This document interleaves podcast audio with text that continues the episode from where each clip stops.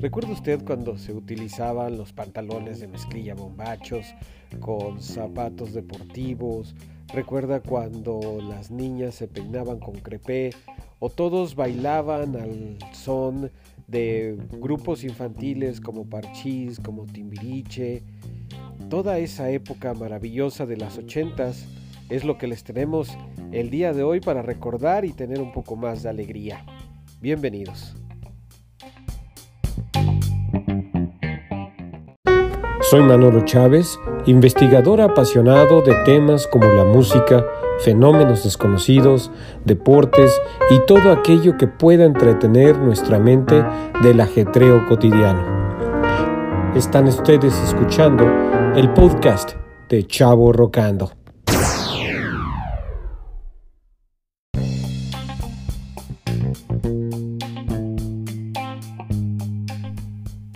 Amigos, ¿cómo están? Bienvenidos a una nueva emisión de Chavo Rocando.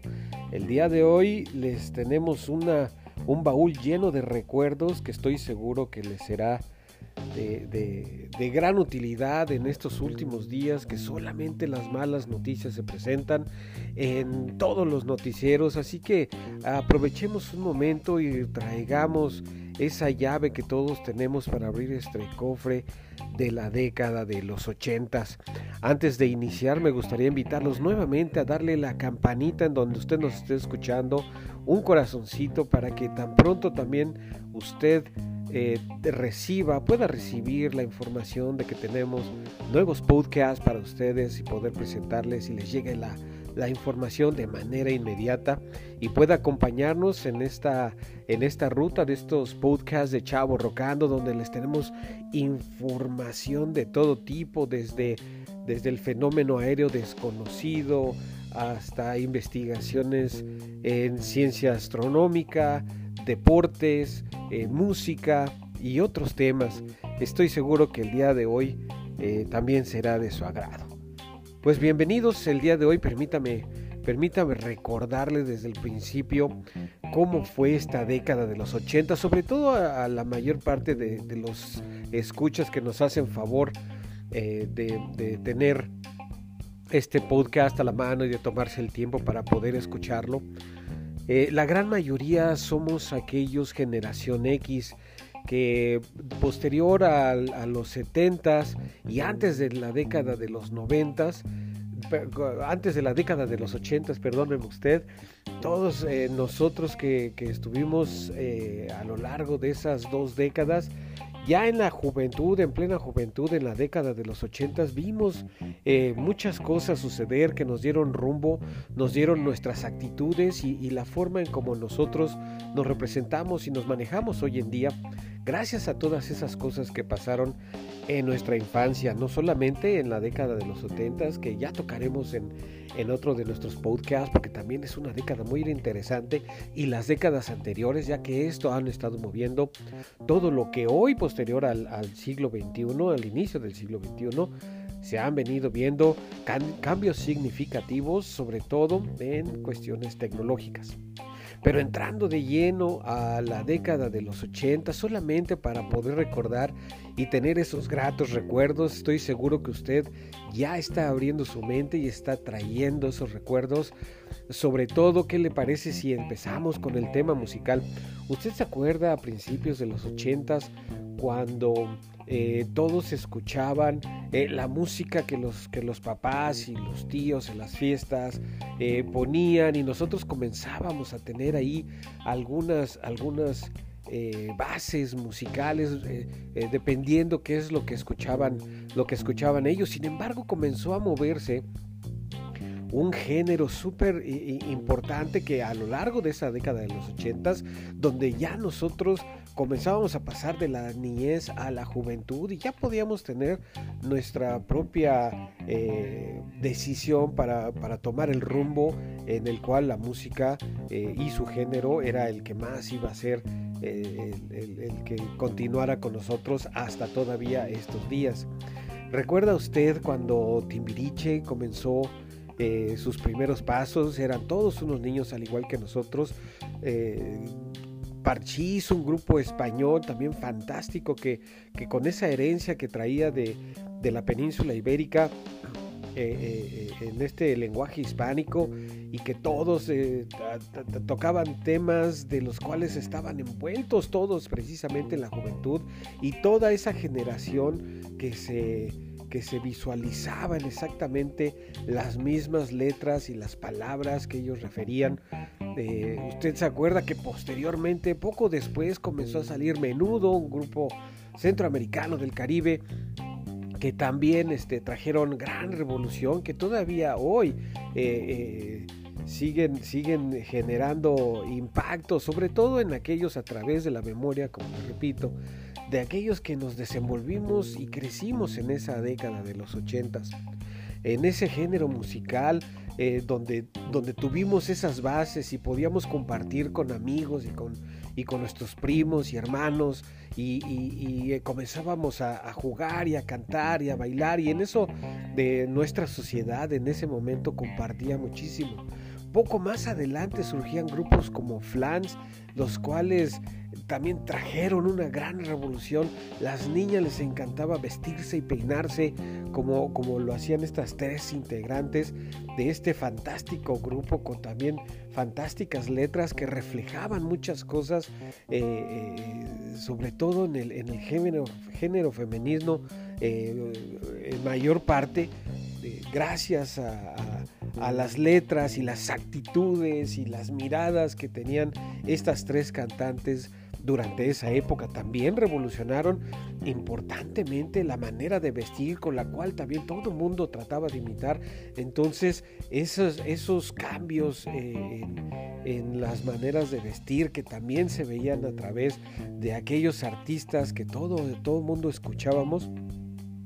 y de ahí trataban de imitar no solamente eh, la manera de vestirse, sino de actuar y, cantar y bailar cuando se tenía tiempo. Y recuerdo, usted recordará junto conmigo que a los familiares, los más grandes, los papás, los tíos, los abuelos, les encantaba ver cómo los niños eh, eh, les ponían esas, esas algunas canciones de, de estos grupos, entre otros que le menciono y a todo mundo les encantaba verlos y jugar. Era definitivamente muy sano, las letras muy completas y para nada ofensivas. Eh, este género musical eventualmente fue haciendo que nuestra transición de la niñez a la juventud fuéramos eh, eh, creando nuestras propias ideologías con respecto a las diferentes ramas posteriores, ya que esto fue la base del pop. Y la base del pop fue mayormente eh, distribuida en las escuelas, en las secundarias, en las primarias, por lo cual era prácticamente la base. Sin embargo, también nuestros padres, nuestros tíos, nuestros abuelos inclusive, había algunos que escuchaban otros géneros de música que también dependiendo la forma de ser, las actitudes de cada individuo, fue que fuimos adoptando y, teniendo gustos muy diferentes por estos tipos eh, de música. Usted recordará que la época de los 70s y seguramente sus papás, sus tíos y algunos de sus jóvenes abuelos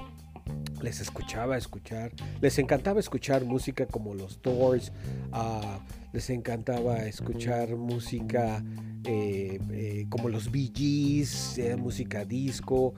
les, gustaba también con, mucha referencia y muy importante del Reino Unido como, como Ramones, por ejemplo, este, Queen, eh, vamos, varios grupos que empezaron a, crear y, traer unos géneros musicales increíbles e importantes que empezaron a abrir los ojos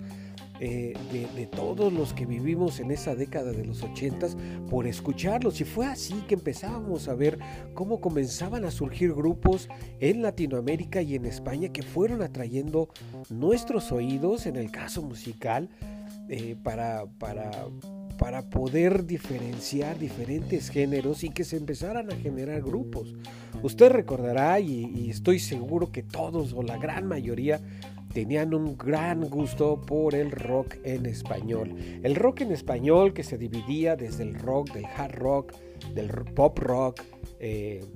etcétera, e, e, en español y con grupos eh, muy interesantes a, mediados de los ochentas que comenzaron a surgir como a Caifanes, pop rock como Maná, eh, grupos argentinos, cantantes argentinos fantásticos que ya eran un poco más hard rock y que empezaron a surgir también como Rata Blanca, bueno, muchísimos grupos donde ya todos los géneros iban eh, comenzando a dividirse. Entonces ya eh, eh, en la época de la juventud, ya las personas decidían irse del lado del pop, seguían escuchando a Flan, seguían escuchando a Timbiriche que fueron avanzando, posterior se volvió B7 en los 90 grupos españoles, como Hombres G también fue un, un, super grupo que llegó también a Latinoamérica trayendo un gran movimiento con, con esa música pop y que todavía a la fecha estoy seguro que mueve muchas vibras eh, entre todos, entre todos nosotros. Y otros grupos grupos de personas que de plano se dedicaron al rock, se fueron más efusivos sobre el lado eh, eh, completamente ya del rock, del rock urbano, que también fue un género que surgió en México a mediados, principios de los 80s, inclusive a finales de los años 70 como el Three Souls on My Mind, que el día de hoy es el Tri, eh, Trolebús, eh, posteriormente salieron otros cantantes también de rock urbano que, que, nosotros fuimos encontrando posteriormente, ya entrando a la década de los noventas, cuando veíamos a gente que se subía al transporte público a tocar algunas canciones del Aragán este, y, cosas de ese, de ese tipo. también, eh, no solamente en la música, tuvimos, eh, y usted recordará junto conmigo,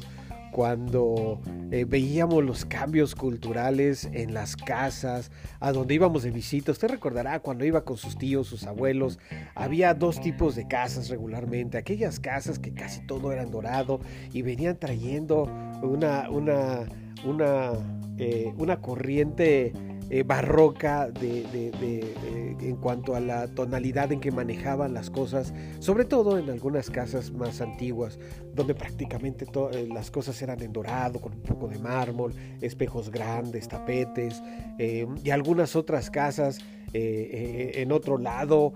donde usted llegaba y todo los que usted, lo que usted veía eran las paredes pintadas de colores pasteles, este, verde, verdes, azules, eh, vamos, eh, de, todo tipo, que, inclusive nosotros podíamos ver en las fiestas y usted eh, recordará que en esa época la facilidad en que la sociedad podía desenvolverse eh, sobre todo a esa edad, cuando los papás nos daban permiso para poder relacionarnos socialmente con nuestros otros amigos, poder ir a casas y, disfrutar de una fiesta, eh, bebiendo solamente refresco. Algunas personas por ahí sacaban un poco unas pequeñas botellas de ron que eran los rebeldes y, que, y que nosotros sabíamos quiénes eran. Eh, pero era finalmente muy divertido y además era muy sano. en esas fiestas usted recordará que, había lugares de fiestas muy pomposas que podía usted visitar porque siempre había un amigo que, era el que estaba un poco más acomodado y que podíamos nosotros ver y llegar a su casa o a su cuarto y decir, wow, eh, nos presumía cuando llegábamos y tenían una antena satelital que era enorme en, el techo de, su casa con unos aparatos gigantes, los cuales les, les dejaban o les permitía ver programas de otros países, por lo cual eh, el poder disfrutar eh, de, en ese entonces todavía, de poder llegar a disfrutar caricaturas que se veían originalmente en otros, en otros países. Eh, y que nosotros, pues, dependiendo del país en el que se viera, pues no entendíamos o no comprendíamos mucho el idioma,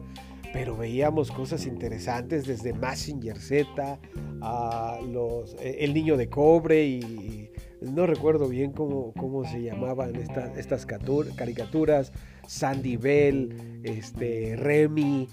eh, bueno, todos esos tipos ah, de, caricaturas, de, cartones que nosotros veíamos eh, en esa juventud a través de estas grandes pantallas en las cuales eh, que eran unos, unos televisores enormes y que recibían esa información de los satélites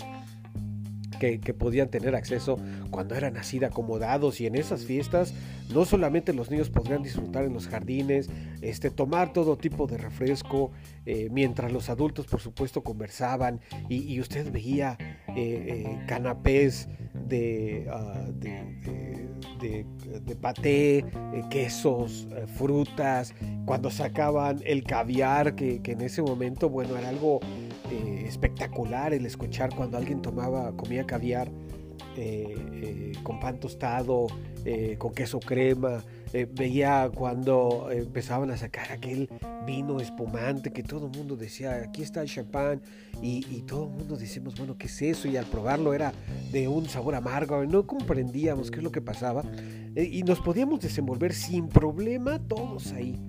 También así de ese mismo movimiento grupal nos podíamos trasladar a fiestas donde era de calle cerrada, este, con, unas bocinotas enormes, eh, donde llegaban los sonideros a finales de los 80 principios de los 90 con unas bocinas gigantes y gente que se encargaba de tocar música, de poner eh, eh, luces ahí con unas con unas ah, torres también muy grandes, donde veía que en, ollas de peltre alguien traía trozos enormes de hielo, los rellenaban con refresco de cola y ron que traían ahí con varias botellas, ese ron blanco conocidísimo, en los cuales todo el mundo este, eh, veíamos como los tíos, los, adultos, las personas mayores son los que disfrutaban ahí con esas, eh, con esas bebidas preparadas, eh, la cerveza no podía faltar, veíamos cajas y cajas de refrescos de cola, de, agua carbonatada también, donde veíamos que hacían sus combinaciones, que al probarlo, pues claramente a esa edad para nosotros era era relevante porque pues no, no era de nuestro gusto, era, era una época bastante, bastante interesante en todos los sentidos. En cuanto a la moda, usted recuerda cómo, cómo usted se vestía. Eh, había la gran mayoría utilizábamos pantalones de mezclilla que utilizaba uno, dos, tres, hasta cuatro días seguidos, si no es que más y, estaban abombados este, de la altura de las caderas, tanto para hombres como para mujeres. Eh, recuerda cuando los hombres a la parte de abajo de los pantalones de mezclilla trataban de doblarlos un poco para que ah, se, mantuvieran así eh, doblados en la altura del dobladillo, utilizando calcetas blancas y regularmente eh, tenis deportivos de los cuales eh, los tenis deportivos comenzaron también a mediados, finales de los 80, los que podían tener la capacidad de poder viajar al extranjero y traer, este, pues, sobre todo a los Estados Unidos y hacer compras de, fabricantes que, que, en México pues no, no, no había aún todavía ya que el TLC se estableció posteriormente en los 90. En el caso específico de México, pero estoy casi seguro que pasaba exactamente lo mismo en todo Latinoamérica y por supuesto en la península ibérica. Eh, eh, recuerda también cómo se utilizaban esas camisas para los hombres que, usaban con diferentes colores, algunos colores chillantes que eventualmente entre los 80s, finales de los 80s, principios de los 90s, se empezaron a dar muchísimo de colores brillantes y fuertes, ah, que incluso, eh, eh, no sé si, usted recordará también, eh, que, hacían referencia y, hacían de notar en, comedias lo que hoy es conocido como el stand-up, que en su momento hacía Polo Polo, por ejemplo, y él hacía referencia a muchas cosas culturales que se vivían en ese momento, además de la manera de vestir, de peinar, de actuar y de referirse. Ah, era, era, era una época que estoy seguro que usted que está escuchando este podcast el día de hoy le está trayendo recuerdos invaluables de su juventud o de su infancia. Usted recuerda también las blusas que traían las niñas, las mujeres, que todas traían unas sombreras así, que hacía que su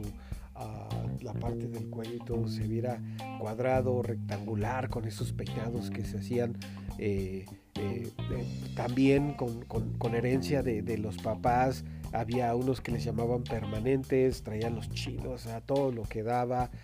con unos crepes y unos flecos altísimos, diademas. el maquillaje apenas se usaba y, era muy divertido que entre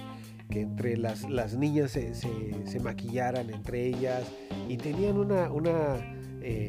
una, una niñez y una juventud bastante divertida que se veía disfrutar en todos los sentidos. ¿Se acuerda usted también a mediados, principios de los ochentas, cuando usted iba al cine, lo llevaban sus papás al cine? Eh, no sé en otros países, pero en México eh, regularmente todas las películas contaban con un intermedio. Entonces regularmente usted llegaba a, los, los, cines, los, a los cines, y, al tomar sus asientos estaban todos los niños en espera de aquellas películas súper interesantes, de eh, caricaturas, películas de artes más, porque todo el mundo podía prácticamente entrar a ver todo, era, era una maravilla ir al cine, era todo un movimiento social, porque íbamos todos en familia y podía disfrutar de, las palomitas, eh, ah, de, los refrescos, de, algunos, algún otro tipo de dulce que vendían en, algunas cinetecas. Después de ver la mitad de la película, los técnicos tenían que cambiar los rollos y poner el otro rollo, así quedaban aproximadamente unos 5, 10 minutos máximo eh, de intermedio para que la gente también saliera a consumir un poco más de, lo que se vendía en la fuente de sodas en los mismos,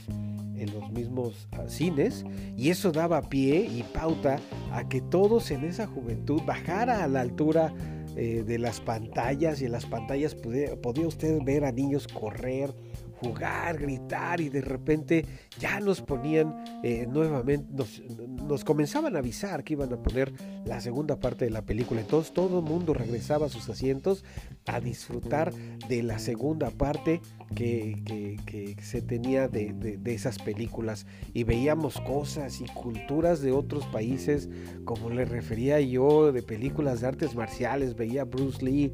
Uh, eh, impresionante y todo lo que hacía. Entonces, eh, eh, unos, unos cambios culturales que esas, esas décadas prácticamente 60, 70, 80 trajeron un rumbo y unos cambios importantísimos debido al comienzo de la globalización que se comenzaba a dar paso a paso, muy lentamente, pero podíamos comenzar a ver un poco más allá de lo que existía dentro de nuestra propia cultura y de nuestro propio país. Algo extremadamente interesante, pero también en esa década nos tocaron vivir cambios increíbles en la tecnología y usted recuerda precisamente hablando de las películas, cuando veíamos al, cine y teníamos los intermedios, de un día para el otro prácticamente comenzamos a ver la revolución tecnológica con las televisiones con más color eh, que, que nosotros a principios de los 80s y durante toda la década de los 70s disfrutábamos de televisores de blanco y negro en la gran mayoría y finales de los 70 los que los que tenían mayor capacidad para poder comprar televisores a color, bueno, eran unas cosas impresionantes. Usted se acuerda cuando cambiaba los canales con una con una perilla que tronaba clac clac cada vez que cambiaba sus canales y estaba del canal de las noticias, pasaba al canal de los niños y, veía cómo, cómo disfrutábamos eh, programas como El Chavo del Ocho, veía al, tío Gamboín, eh, mandaba sus cartas para que fueran saludados y felicitados en sus cumpleaños, eh, veíamos caricaturas, eh, traducidas al español, La Pantera Rosa, ah, bueno, eh, estas caricaturas que le platicaba de, de Messenger Z, eh, entre, entre muchas otras que, que ahora se me vienen a la mente. Entonces, cuando nosotros estábamos apenas saliendo de eso y empezábamos a ver aquellos que tenían esa capacidad de tener una televisión con control remoto, bueno, era algo impresionante, que era una caja bastante pesada y grande, con cuatro botones, eran dos para cambiar arriba y abajo de canales y dos para subir y bajar el volumen. Era algo increíblemente impresionante. Nos traían eh, con, con una admiración de de, ver cómo iba avanzando la tecnología, mientras la mayoría de esos eh, niños y jóvenes todavía, precisamente al tener poca capacidad de tener esa tecnología en casa, la pasaban afuera, jugaban, eh, se divertían, eh, convivían socialmente.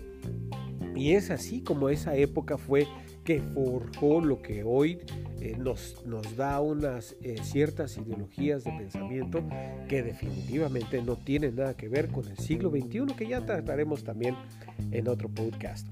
Usted recuerda avanzando precisamente la tecnología cuando llegaron las primeras videocaseteras en VHS, una, unos, unos cassettes enormes que nos podía permitir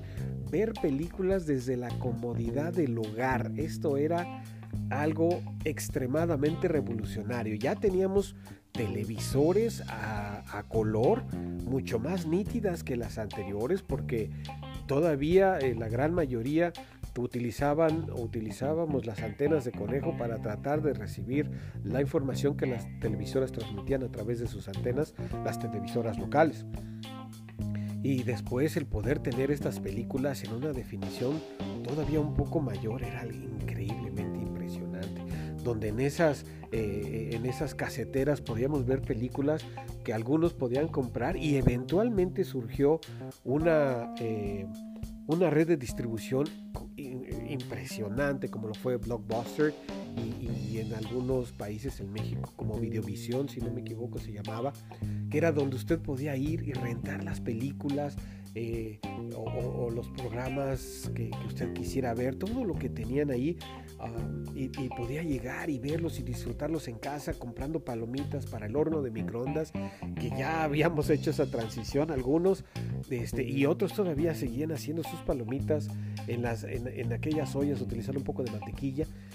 este, y sal y bueno, disfrutar ahí con palomitas y refrescos en compañía de toda la familia. Aún la sociedad permitía que toda la familia se reuniera frente a un televisor para poder disfrutar de una película en conjunto. Después fueron avanzando,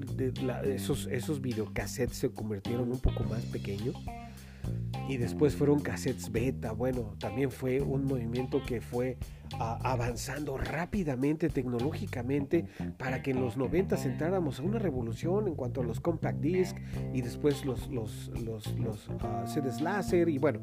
otras cosas que ya platicaremos en su respectiva década, pero regresando a la década de los 80 También debido, hablando precisamente de, del cine, nosotros hacíamos eh, y veíamos en las películas grandes cambios que incluso se transmitían en la televisión abierta, desde películas de ficheras, eh, películas de, de, aquel cine de los ochentas donde los hermanos Almada eran prácticamente los únicos que salían en, estas, en estas películas, eh, Valentín Trujillo, este, ah, bueno, grandes, eh, grandes actores eh, de esa época, el Flaco Ibáñez, de Polo Polo, eh, todo, todo ese género que, movió esas películas que, que, eran basadas sobre la gran parte de la sociedad y trataban de reflejarlo a través de, esas películas que le llegaban mucho a, aquellas personas que, eran eh, parte de ese, de ese grupo social que, que, las podían disfrutar porque se veían reflejados en esas, en esas películas. Pero del otro lado, nosotros ya comenzábamos a tener más acceso a películas hollywoodenses, a películas donde eh, eh, los Estados Unidos comenzaron a tener también un boom enorme, se dividían entre películas de terror, películas de ciencia ficción y películas históricas, algo increíblemente impresionante que todavía hoy se siguen repitiendo, eh, películas... Ah, de ciencia ficción, usted recuerda cuando veía Robocop, cuando eh, Star Wars comenzaron también a salir. Ah, bueno, todas esas, eh, la gran mayoría eran eh, décadas noventeras, pero regresando a los ochentas, había también películas así de terror que usted veía y, llamaba mucho la atención. Este, en México también se hicieron películas de terror muy interesantes, muy buenas. Ah, pero bueno, fuimos avanzando en, en, este género eh, audiovisual. Y precisamente al ser audiovisual y tener ya todos un poco más de acceso a las televisiones, entonces comenzó a haber otro movimiento muy importante que fue la transición de la televisión abierta a la transición a la televisión por cable. Algo impresionante porque ahora teníamos acceso a más canales, ya había mucho más comunicación, había programas ya de otro tipo, eh, programas que se hablaban de prácticamente de todo, eh, que claramente no son como el día de hoy, sin embargo para la época fue completamente revolucionario y usted recordará también ahí en finales de los 80s eh, cómo surgió precisamente la televisión por cable, este canal que se llamaba MTV. MTV fue el primer canal musical donde regresando a la música precisamente que nos movió a todos y comenzábamos a ver programas de música que también fueron eh, moldeando lo que hoy somos y lo que hoy escuchamos gracias precisamente a esos audiovisuales y también a esa bomba de, eh, información que traíamos en muchos grupos en los 80s eh, de los Estados Unidos. También por el otro lado, eh, fueron épocas un poco complejas en los 80s debido a lo que todavía quedaba y, podíamos ver en, las, en, las, noticias con respecto a la Guerra Fría, aunque era relativamente lejano a, las Américas, lo que sucedía entre los Estados Unidos y Rusia, eh, era algo que, tenía un gran efecto sobre nuestros papás. Eh, quiero señalar que precisamente esta década de los 80 tuvimos esa gran felicidad y pudimos disfrutar de tantas cosas en la primaria, secundaria y los que apenas estaban entrando a la preparatoria gracias a los esfuerzos que nuestros papás hicieron y nuestros abuelos eh, para, para, estas, estas décadas de las que estamos hablando y sobre todo esta década de los 80, ya que ellos salían de una gran depresión económica traída de la Segunda Guerra Mundial, donde, donde el impacto fue, fue importante, pero al no estar tan globalizados no se detectó más que en algunos rubros específicos, pero económicamente todos los países siempre han traído sus propias evaluaciones y por otras condiciones, que hoy, ya hoy, eh, unos países globalizados ya son, son, son un tema completamente diferente. Pero en los 80s definitivamente fue una década completamente para disfrutar, para recordar y para volver a vivir. Eh, espero que este podcast haya sido de su agrado, que le haya robado a usted una sonrisa con un grato recuerdo de esta década de los ochentas y seguramente usted regresará y, retomará esas fotografías y videos que se tienen de esa gran época y lo recomiendo que lo haga para que pueda tener un poco más de alegría en estos últimos días eh, que, a nivel mundial no, están llenos de, nubes, pero eh, estoy seguro que lo podrá disfrutar de nuevo. Le agradezco mucho que nos haya acompañado en el podcast del día de hoy. Cuídese mucho y nos escuchamos en nuestra siguiente emisión. Muchas gracias. Esto fue Chavo Rocando con Manolo Chávez.